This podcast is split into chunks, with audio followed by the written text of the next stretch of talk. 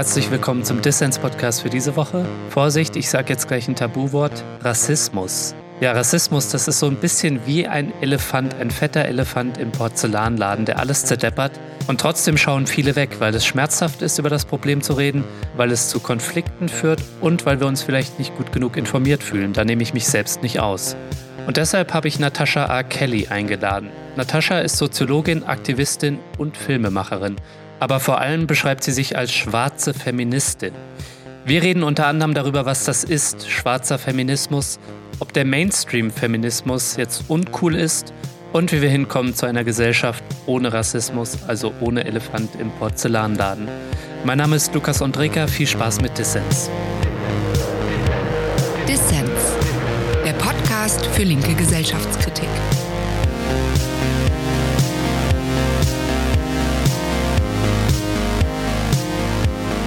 Ja, Natascha, schön, dass du dabei bist beim Dissens-Podcast.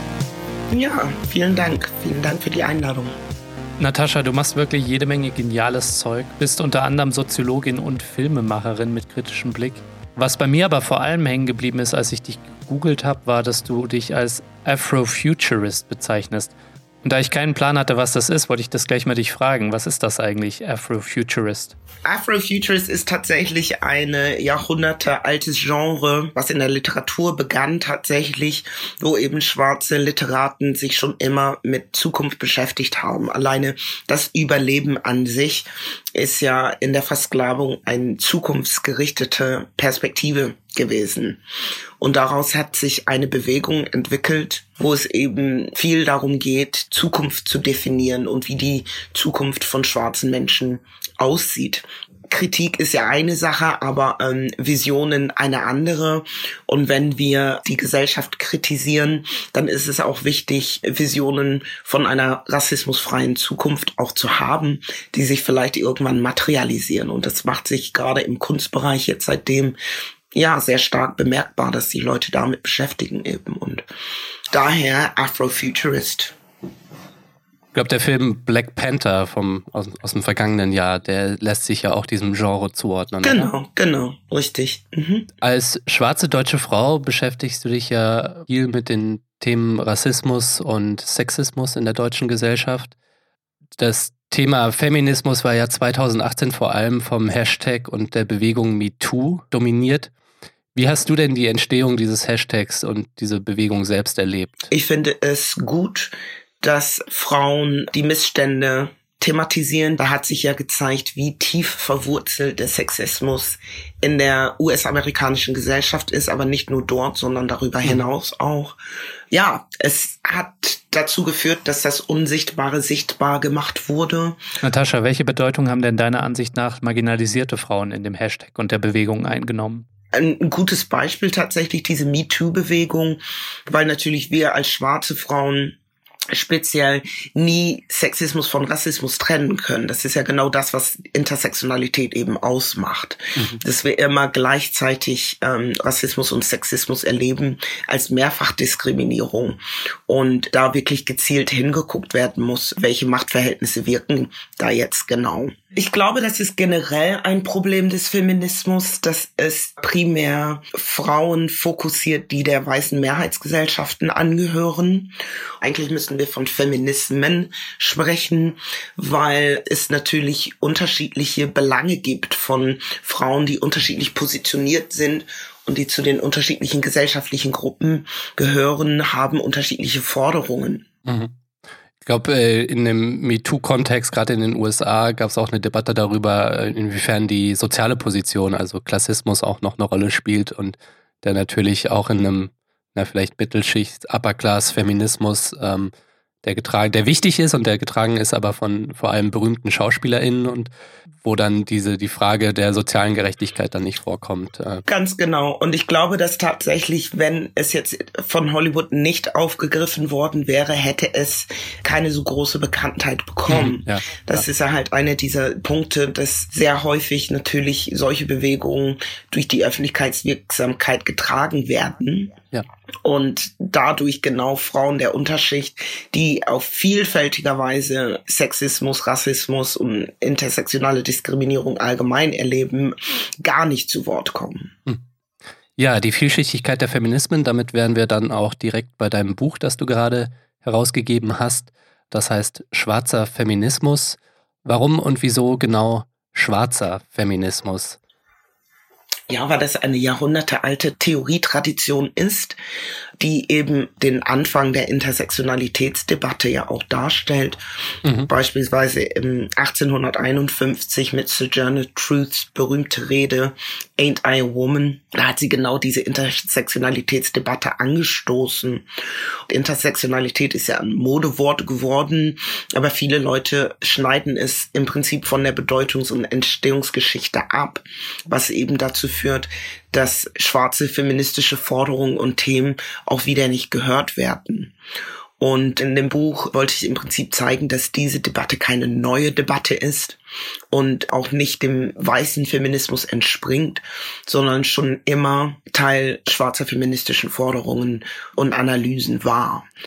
Kannst du noch einmal diese berühmte Rede von Sojourner Truth, bin ich etwa keine Frau, beschreiben? Wo hat sie die gehalten und an wen hat sich diese Frage gerichtet? Bin ich etwa keine Frau? Fragezeichen. Ja, die Rede hat The Journal Truth 1851 in den USA gehalten auf einer Frauenkongress.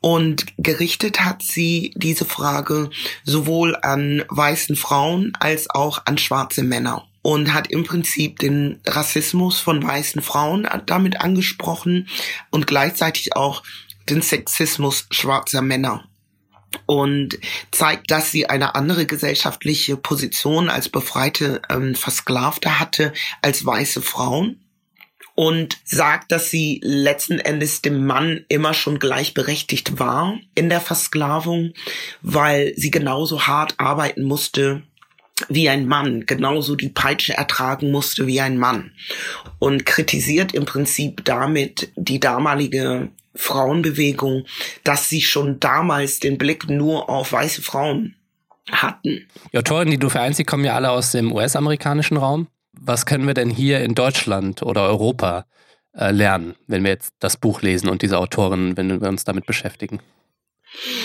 Ich würde den schwarzen Feminismus nicht unbedingt auf den US-amerikanischen Raum beschränken, sondern der mhm. war so wirksam, dass er tatsächlich weit über nationale Grenzen hinausgereicht hat. Mhm. Mhm. Für den globalen Norden hat er Geltung. Mhm. Im globalen Süden ist es da schon sehr anders. Also da machen schwarze Frauen andere Erfahrungen.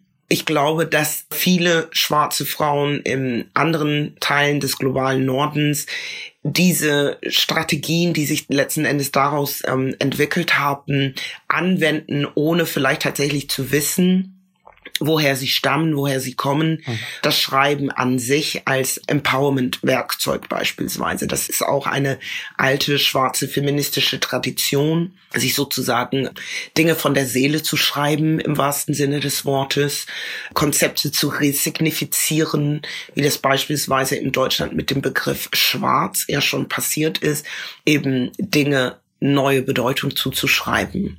Also ich würde es tatsächlich als Phänomen des globalen Nordens beschreiben. Aber gibt es so etwas, also in den USA kann man das ja tatsächlich als auch schwarze Frauenbewegung, glaube ich, ähm, ja bezeichnen. Und gibt es so etwas in Deutschland oder was sind da Parallelen oder Unterschiede? Kannst du das mal beschreiben?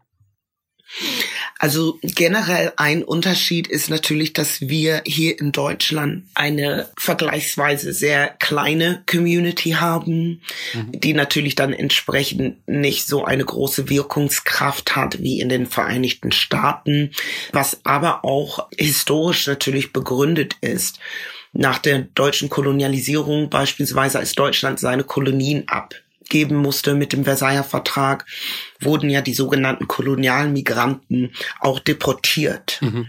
Und wenn wir uns überlegen, dass dies nicht der Fall gewesen wäre, wäre die schwarze Community in Deutschland heute schon viel, viel größer. Das ist ja Teil unserer Geschichte, eben genau diese Leerstellen und ich würde ja sagen, dass es definitiv eine schwarze Bewegung hier in Deutschland gibt, die sich über viele Jahrzehnte auch entwickelt hat.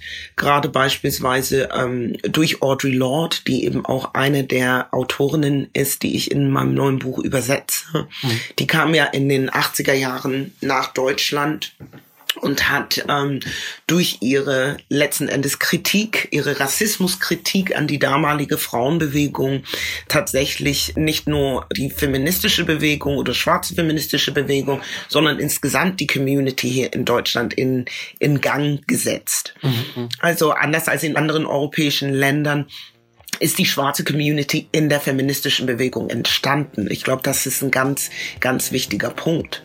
Sich daraus Initiativen wie die ESD, die Initiative Schwarze Deutsche, sicher entwickelt hat.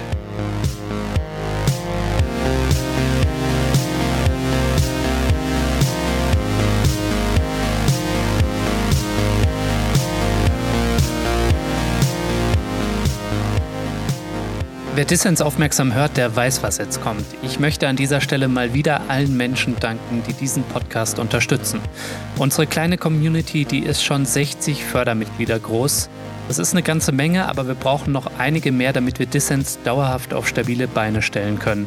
Wir brauchen so etwa 500 Fördermitglieder. Das ist viel, aber ich denke, wir können das schaffen. Wenn dir da draußen also Dissens gefällt und wenn du es dir leisten kannst, dann werde doch auch Fördermitglied. Helfen kannst du uns schon mit 2 Euro im Monat. Auch diese Woche verlosen wir wieder ein Buch unter allen Fördermitgliedern und all denen, die es bis zur nächsten Folge werden. Und zwar den Sammelband Schwarzer Feminismus, den Natascha gerade im Unrast Verlag herausgegeben hat. Werde also Fördermitglied zum Start von Dissens, kannst du 30 Tage kostenlos reinschnuppern.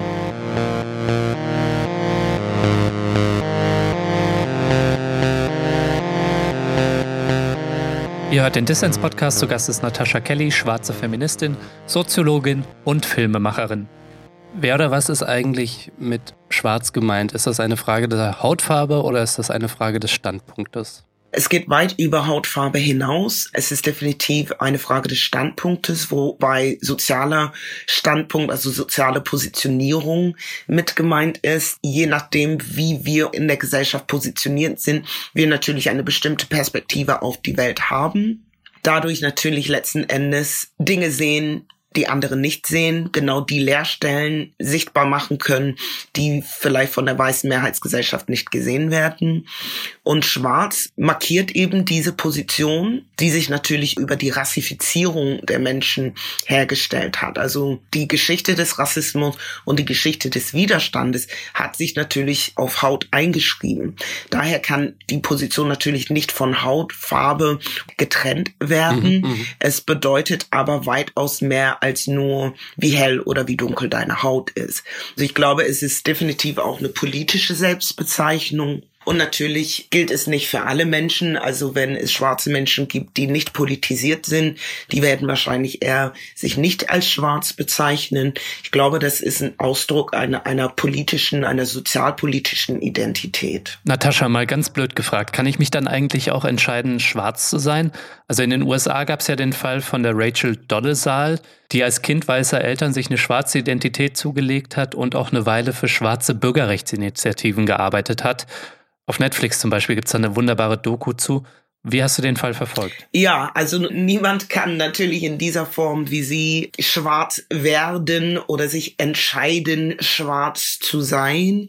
Das ist natürlich etwas, was bei Geburt zugeschrieben wird. Niemand sucht sich aus, schwarz oder weiß zu sein. Also ähm, was aber auch häufig sowieso der Fall ist, dass viele Leute natürlich das Positive am Schwarzsein, ob es Musik ist oder Basketball, nehmen sie gerne an, aber den Schmerz und Leid, der damit ein einhergeht und mit den Geschichten einhergehen, das will dann wieder keiner haben. Und natürlich macht eine, eine Person wie diese keine Rassismuserfahrung. Also das ist absurd. Wenn du von schwarzem Feminismus schreibst, dann würde mich jetzt natürlich auch interessieren, was ist weißer Feminismus historisch und aber auch vor allem in der Gegenwart. Und du beschreibst das in deinem Vorwort zum Buch auch einmal als den Mainstream-Feminismus. Vielleicht kannst du das mal ja beschreiben und vielleicht auch in einem Beispiel entweder in den USA oder in Deutschland deutlich machen, wo dann ja Ausschlüsse stattfinden? Also weißen Feminismus gibt's ja als Begriff oder Konzept als solches gar nicht. Also das, das finde ich ganz wichtig zu betonen, dass es nicht irgendwie die Kehrseite des schwarzen Feminismus ist, sondern es gibt den Feminismus, der eben diese unsichtbar gemachte Norm, nämlich die Norm des Weißseins, beinhaltet Und als Kritik hat sich daraus entwickelt der schwarze Feminismus, der eben gesagt hat, hey, okay, die Kategorie Frau ist nicht homogen, die ist sogar sehr vielfältig. Und als schwarze Frauen die es eben als schwarz positionieren, haben wir ganz andere Forderungen als weiße Frauen.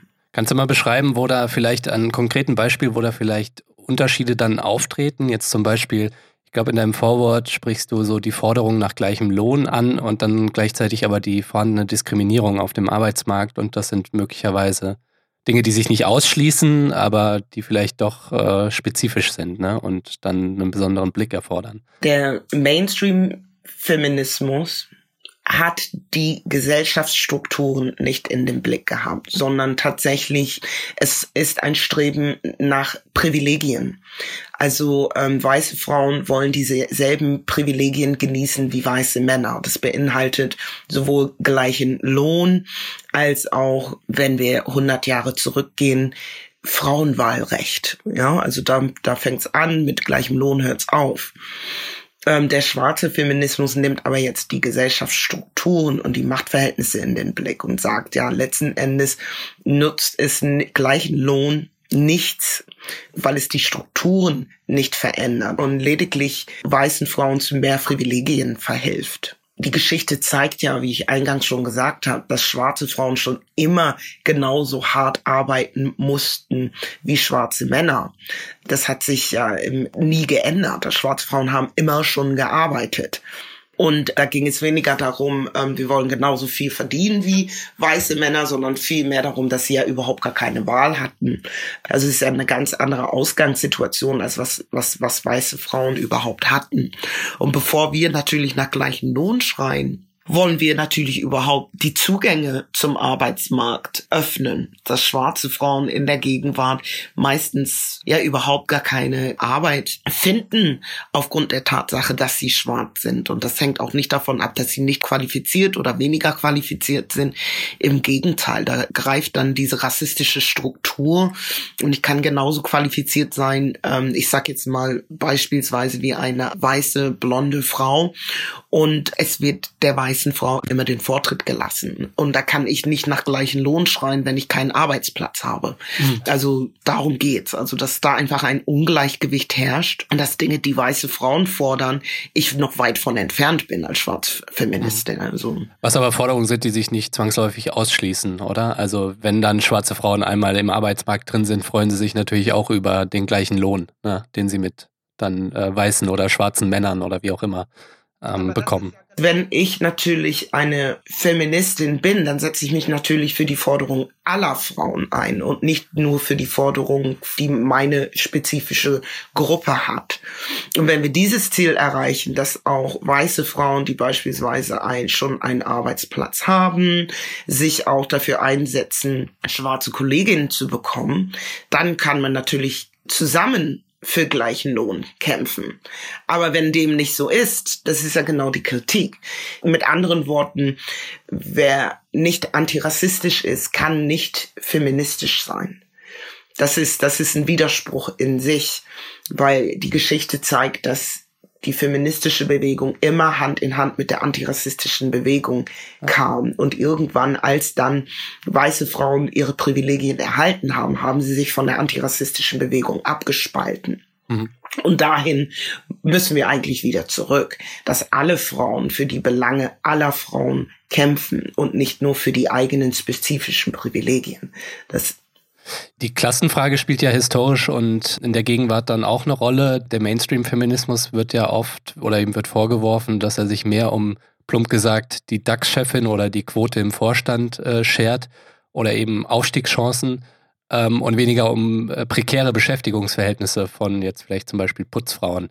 Welche Rolle haben ähm, schwarze Feministinnen in der Vergangenheit und der Gegenwart in diesem Diskurs eingenommen? Also ich glaube, ähm, dass Klaas gerade in der schwarzen Bewegung, auch in der schwarzen feministischen Bewegung, schon immer eine tragende Rolle gespielt hat. Es hängt auch wiederum natürlich mit den rassistischen Strukturen eben zusammen, dass du auf, auf, auf, aufgrund deiner Hautfarbe bestimmte Stellen nicht bekommst. Das ist ja heute noch so, auch in Deutschland. Ja. Ähm, Class kann nie aus der Debatte herausgeschrieben werden. Ich glaube, wenn es eine Unterscheidung gibt, ähm, zum US-amerikanischen Kontext, dann ist es, wie Class sich in Gesellschaft einschreibt tatsächlich, dass Class in Deutschland nicht zwingend tragende Faktor ist. Es wird nicht unbedingt unterschieden, ob ich jetzt eine Putzfrau bin oder eine Akademikerin. Das identitätstragende Merkmal ist das Schwarzsein und meistens werde ich auch, obwohl ich Akademikerin bin, wird mir meine Kompetenz sehr oft, also ich erlebe es fast täglich, abgeschrieben das ist im US-amerikanischen Kontext etwas anders, würde ich sagen, dass schwarze Frauen, die tatsächlich Class-Privilegien haben, also lass es Akademikerinnen sein oder in anderen wirtschaftlichen Unternehmen auch sind, auch dadurch eine andere gesellschaftliche Position erreichen können.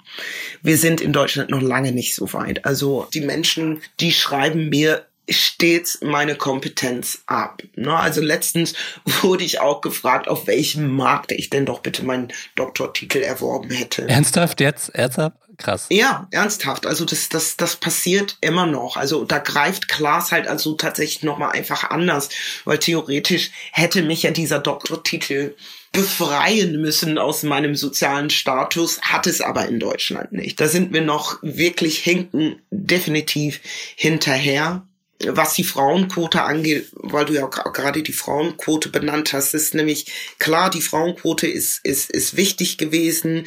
Nichtsdestotrotz verändert die Frauenquote die Struktur nicht. Sie verhilft einzelnen Personen zu besseren Positionen. Das ist sicher gut und wichtig, aber was wir ja langfristig anstreben, ist eine Strukturveränderung.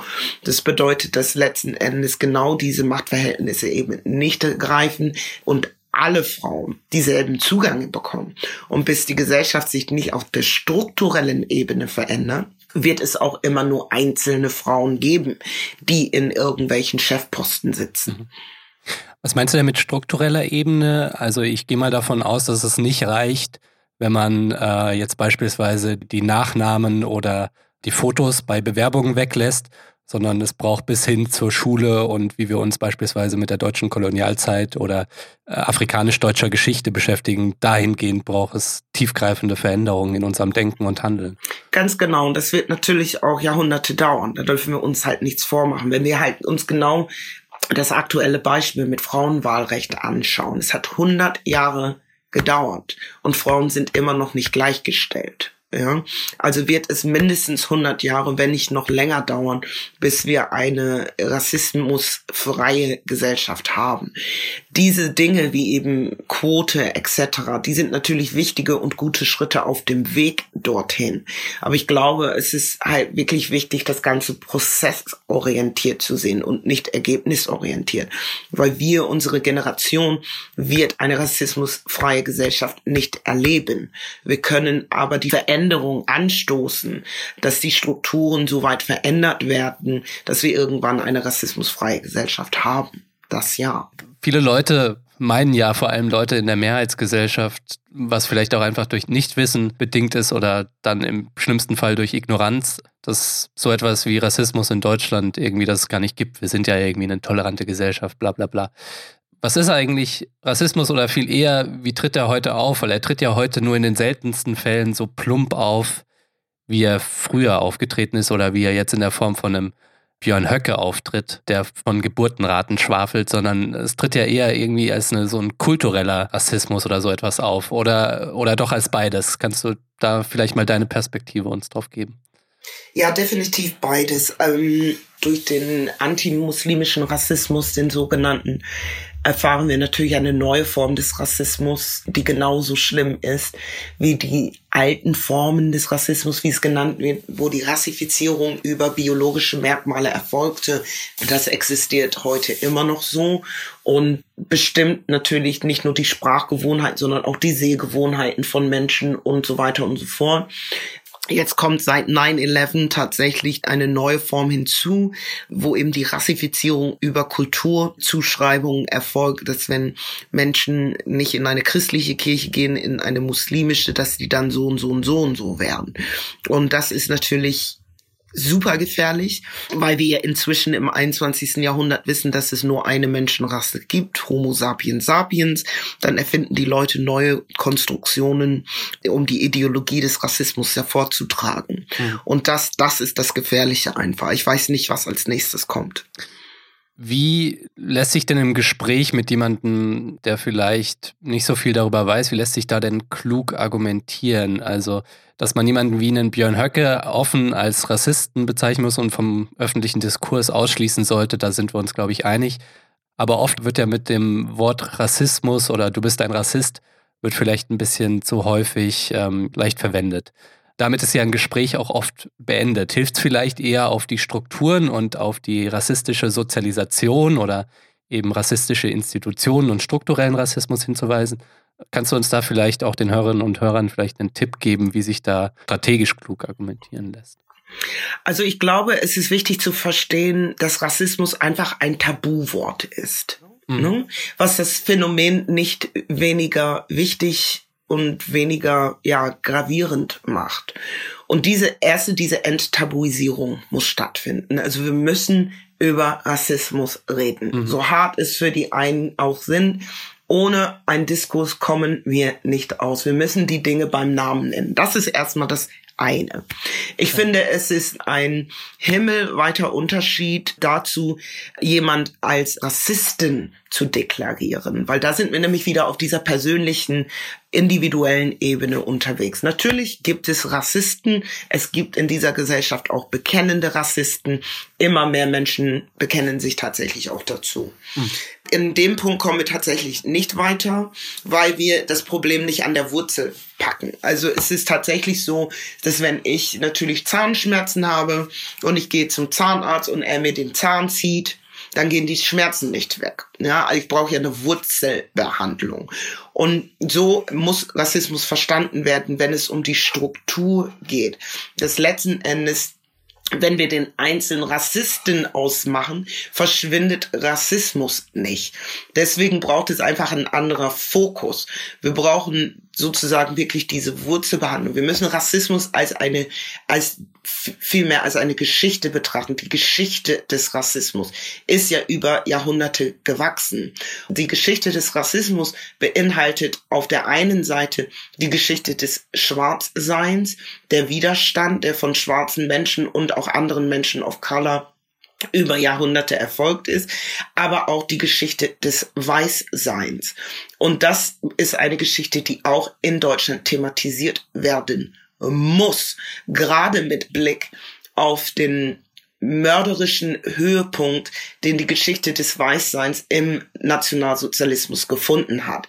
Es ist wichtig, seinen Ursprung und seine Entwicklung auszumachen. Es ist ja nicht vom Himmel gefallen, dass sich Deutsche als weiß imaginieren. Das ist in der Kolonialzeit in deutsche Geschichte eingeschrieben worden, gesetzlich eingeschrieben worden und so weiter und so fort. Also das, das lässt sich geschichtlich nachverfolgen.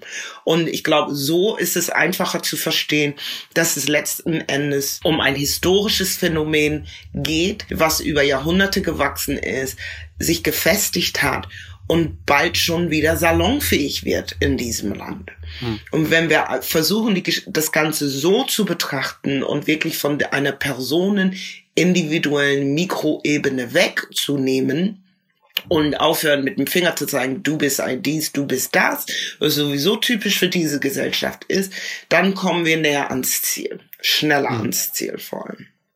Also eine Struktur ist, durch die wir alle sozialisiert werden. Absolut, Und ja. Du hast äh, eindrücklich beschrieben, ähm, dass Rassismus ein soziales Konstrukt ist, was aber trotzdem sich natürlich wirkmächtig einschreibt und materielle und ähm, ideelle Auswirkungen hat.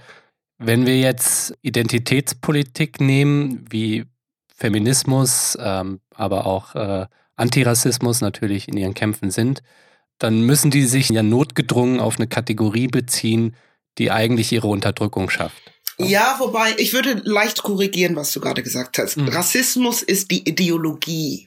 Es ist, es ist die Ideologie, die zu sozialen Konstruktionen geführt hat. Mhm. Und diese sozialen Konstruktionen sind eben Race, Gender, Class und so weiter. Wir haben überhaupt gar keine Wahl, uns innerhalb dieser Konstruktion zu positionieren. Das ist ja der Punkt. Niemand sucht sich das aus. Wir werden ja in diesen Strukturen hineingegeben.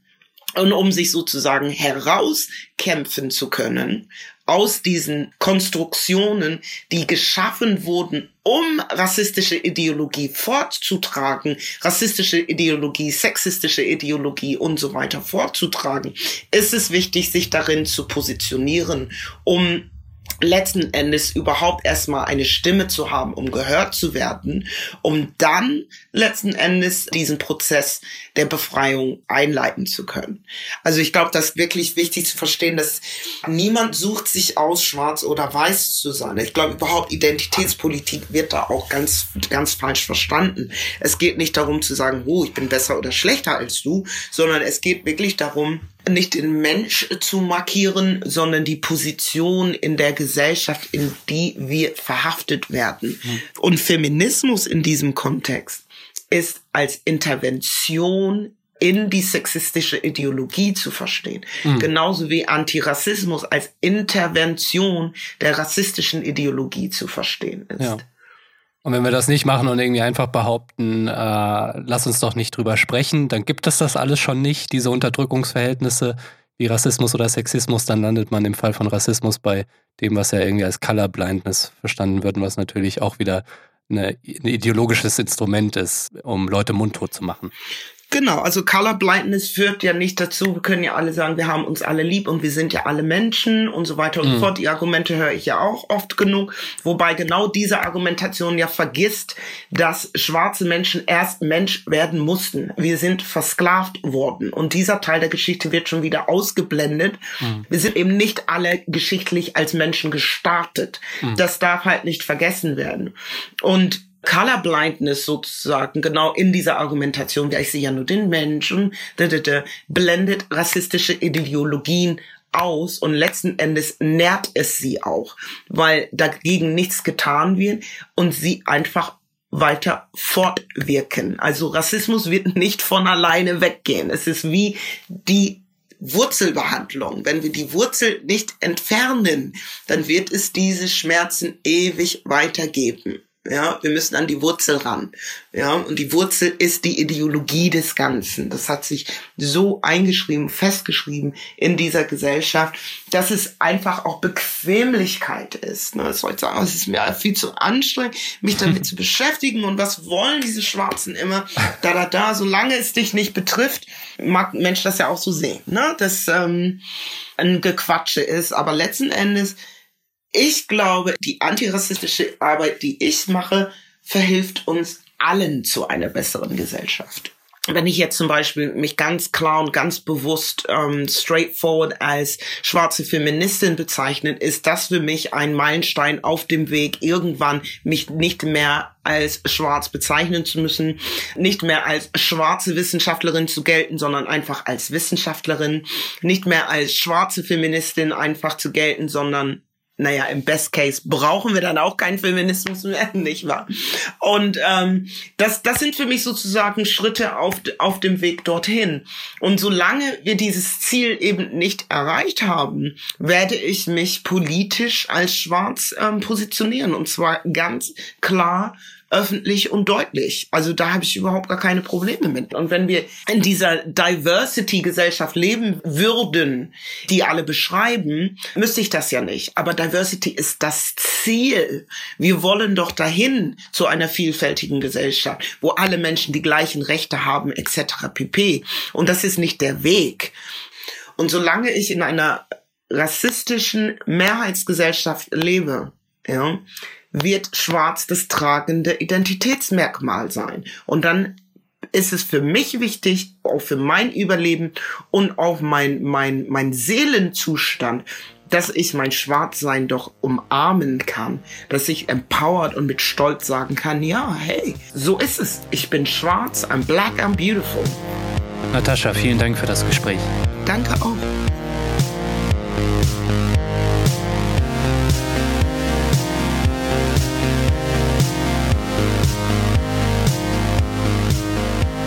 Das war Dissens für diese Woche. Zu Gast war Natascha Kelly, schwarze Feministin, Soziologin und Filmemacherin.